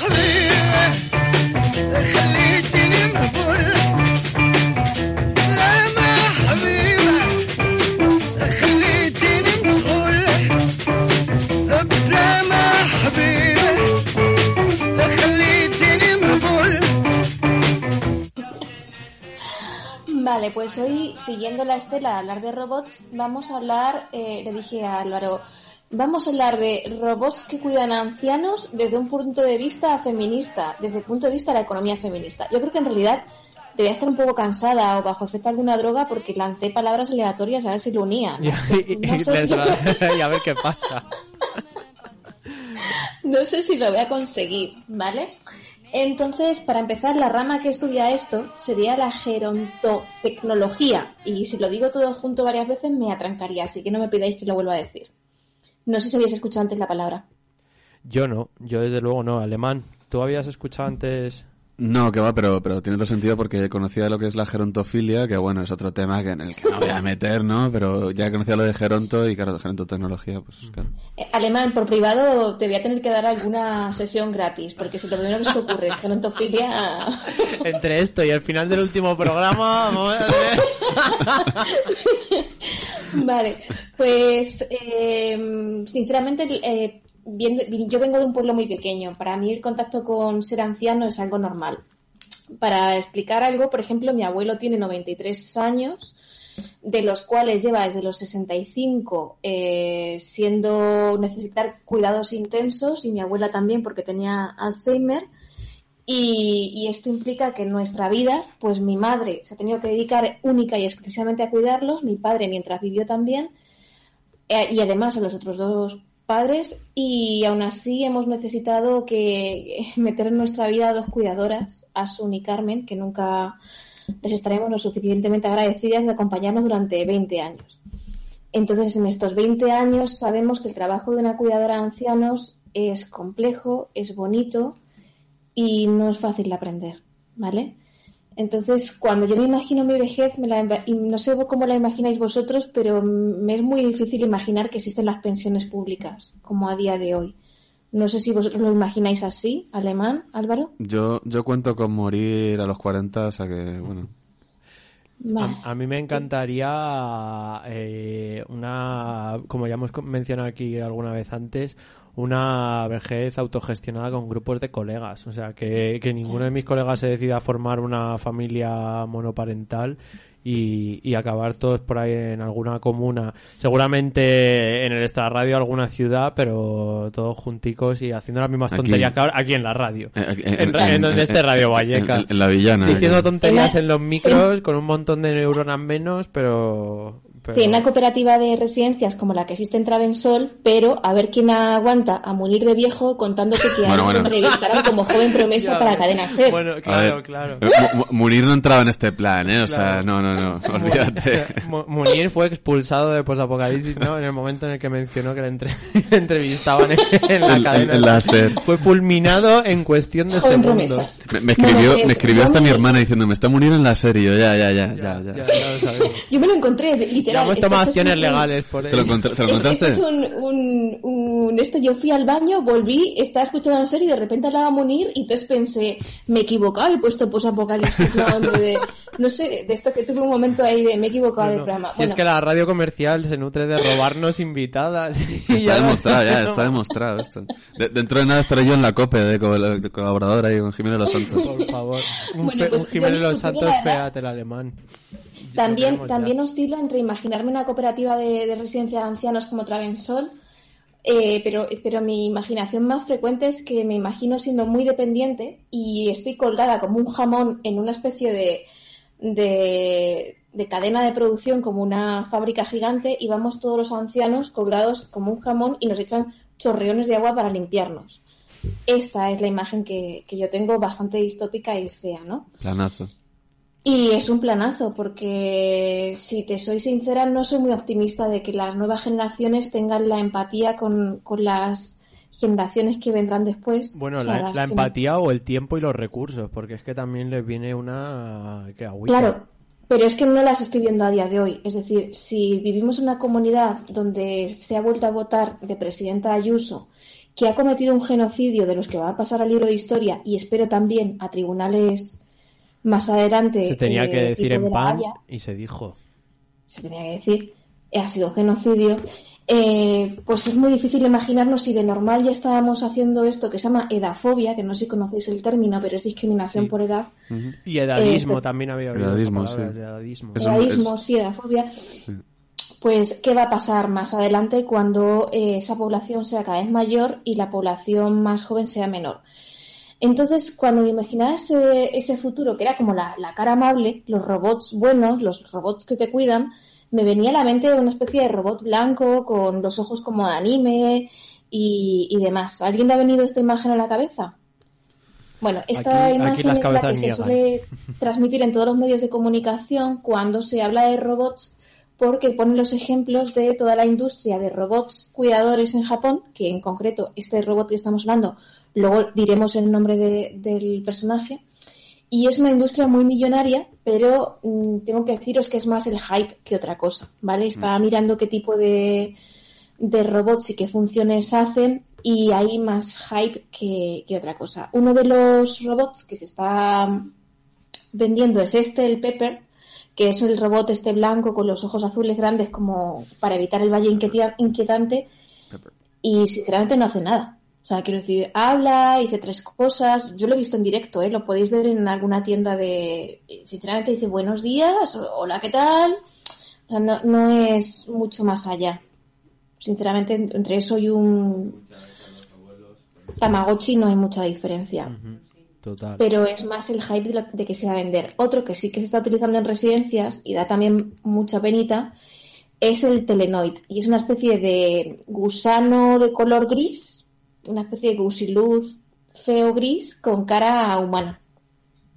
Qué mal Y ya- rollo. Hostia. Qué mal rollo, por favor. Luego paso las fotos, da, da más miedo aún de lo que lo he, lo he descrito. Sí, sí, o pon un tweet, hay que poner un tweet con esas fotos para que, para que Vale, pues esa foto que da bastante miedo y ¿para qué se supone que utilizan eso? No, claro, es que para los ancianos que se sienten solos les ponemos esto y es muy higiénico porque se lava muy bien y tú dices, ¿y para esos ancianos que se sienten solos no puede haber alguien que les hable?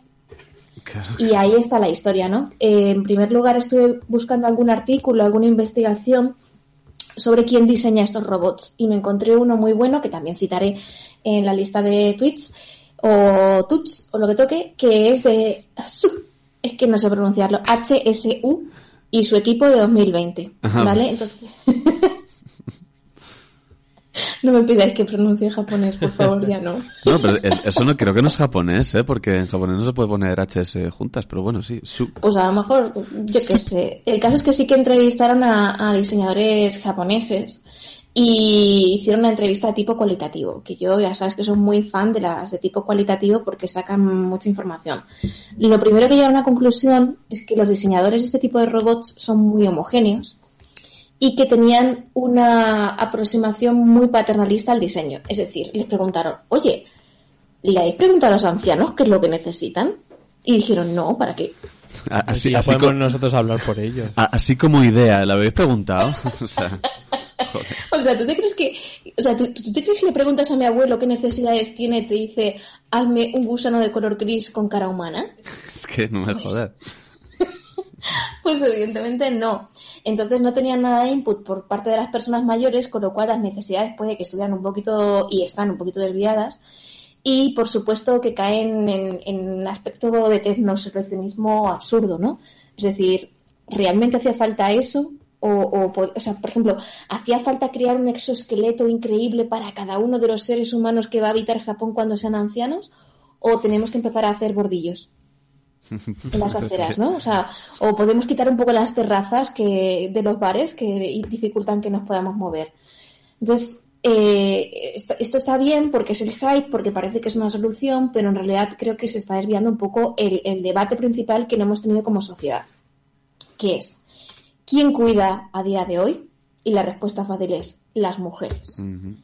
¿Qué tipo de mujeres cuidan? Pues la respuesta va a ser las mujeres más vulnerables, generalmente migrantes o viudas. ¿Cómo queremos que sea la vejez según en nuestra sociedad? Pues es que este debate no lo estamos teniendo. Mm, La verdad es que creo que las generaciones anteriores sí se lo debieron plantear cuando hicieron algo que yo no deja de asombrarme, como es los, los planes de pensiones, o sea, las pensiones públicas. Y, y creo que este debate a nivel social y, y sobre todo en el mundo pospandémico vamos a tener que tenerlo, ¿no? Eh, la verdad es que me gustaría decir que lo de Japón tiene mucho que ver con su desarrollo tecnológico y, y con la capacidad que han tenido para integrar la tecnología como parte de su historia, ¿no? Pero también es que hay un discurso antimigratorio muy fuerte en Japón. Es decir, así como otros países han pensado que cuando el boom demográfico de toda esa generación decaiga y sean todos ancianos y no haya tanta población joven, pues no va a haber tanto problema porque se abrirán fronteras y entrará gente que, que no, que no es, o sea, que no hay que abrir las fronteras para que la gente entre y sea mano de obra. Hay que abrir las fronteras porque todos necesitamos movernos y tenemos derecho a encontrar vida digna, pero pero cerrarlas de por sí y poner un robot para no poner un ser humano porque no quieres que haya cruces de razas y tal, de base es chungo. O al menos no sé qué pensáis vosotros. No, sí, totalmente. Chungo se me queda un poco corto. Además, esto que dices, bueno, yo creo que generacionalmente también el empache de distopías que nos estamos pegando influye un poco en, en esto de que ni siquiera nos planteemos o lo planteemos como algo casi de coña, ¿no? El pensar en, en nuestra vejez y organizarla.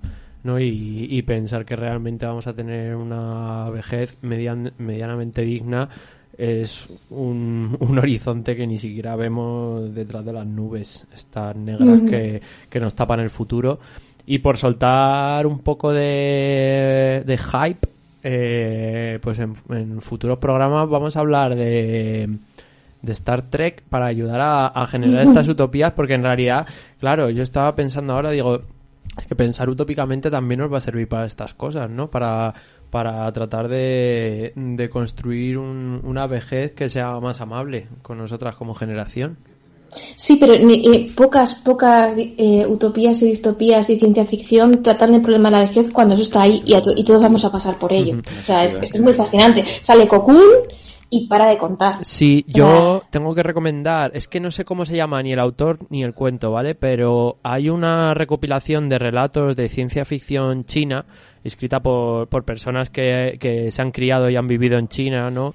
Eh, que se llama Planetas Invisibles y en esta, en esta recopilación, en el primer, en el primer volumen, porque ya hay dos, hay un cuento muy bonito en el cual además ya uniendo con todo lo de hoy, eh, se- eh, la sociedad desarrolla robots para que las personas mayores cuiden de otras personas mayores. Es decir, eh, se- las familias compran robots que acompañan a sus personas mayores, pero esos robots están manejados por otras personas mayores que, pues a lo mejor tienen problemas de movilidad y demás. Entonces, estas personas mayores se cuidan unas a otras a eh, robots mediante, ¿no? Y podría unirse un poco con esto de, de orientar la construcción de robots a- al cuidado social. Sí, es, es muy buena idea. Yo, enlazándolo con el tema de la economía feminista, quería explicar que desde la economía feminista se plantea que los cuidados, eh, como bien dices, ni, se crean ni se destruyen, o sea, simplemente se cambian de lugar. Y cuando nosotros, en mi caso, las cuidadoras de, de mi abuelo eh, están cuidando a mi abuelo, son de otros pueblos, son de Corral en vez de Villar, pues cuando se desplazan, evidentemente lo que dejan de cuidar es a sus propias familias. Entonces, aquí hay como un, vacío que se va produciendo, ¿no?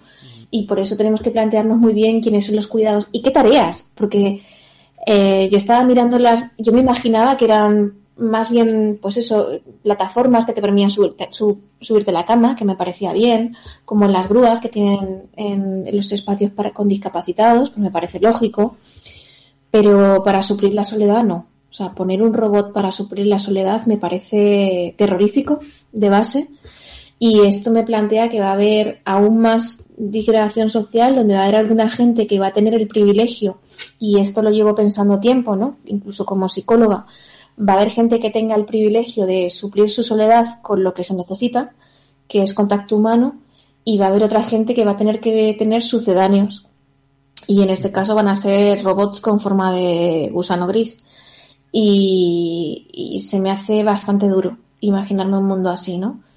Y además imaginarme un mundo en donde no se plantea siquiera que el contacto tenga que ser entre anciano y anciano. Oye, que vivas al, que estás al lado mío, que a lo mejor tienes la misma necesidad, ¿no?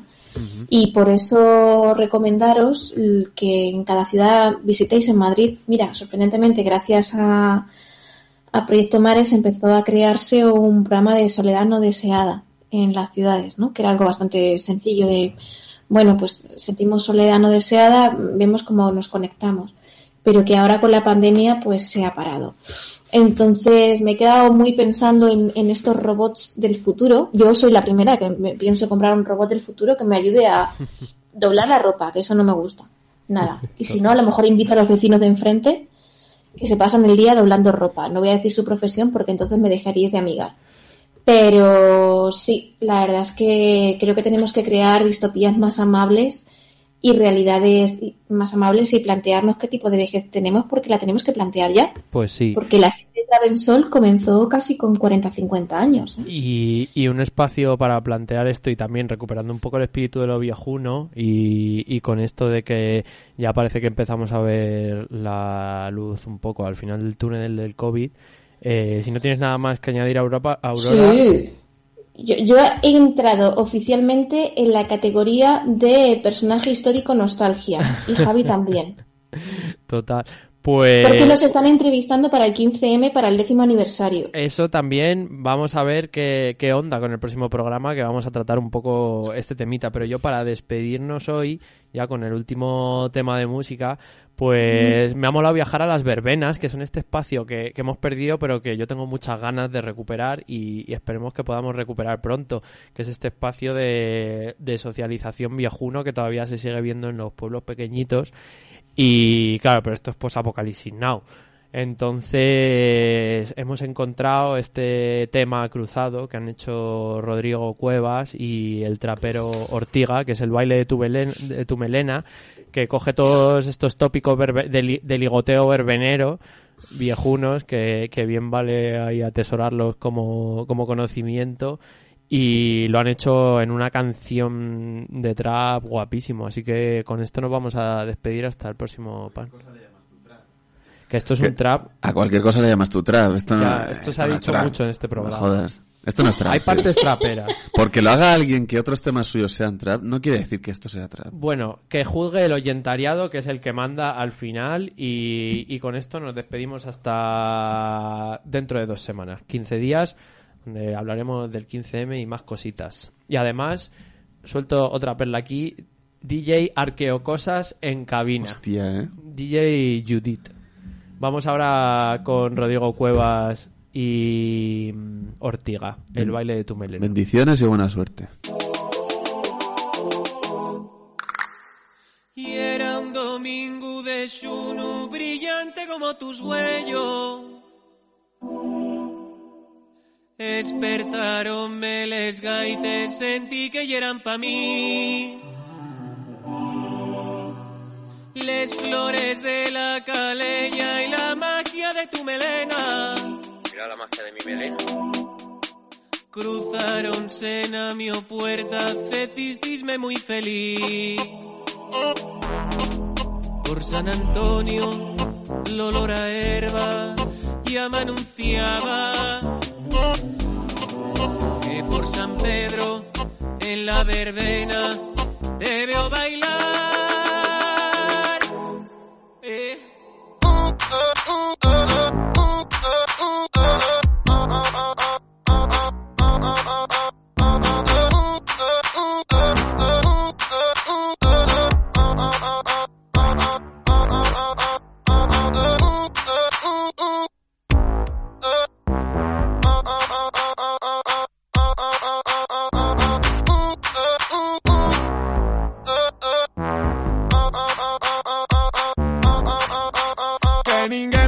Ninguém me baixe a música que sona entra a Y de todas las petiñas pa' saber o que bailar Que vengo fai Mira o rapaz o da lucita que vengo fai Cuidado que bye, bye, bye Que vengo fai Hecho que hay que son os chenros de tu anai Bye, bye, bye Que vengo fai E vou rapaz o da lucita que vengo fai Ay, ay, ay, ay. Cuando tú entres al baile, aplaude medio rodiezmo.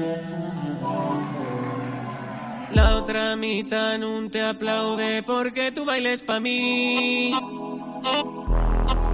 Por San Antonio, Lora Herba, ya me anunciaba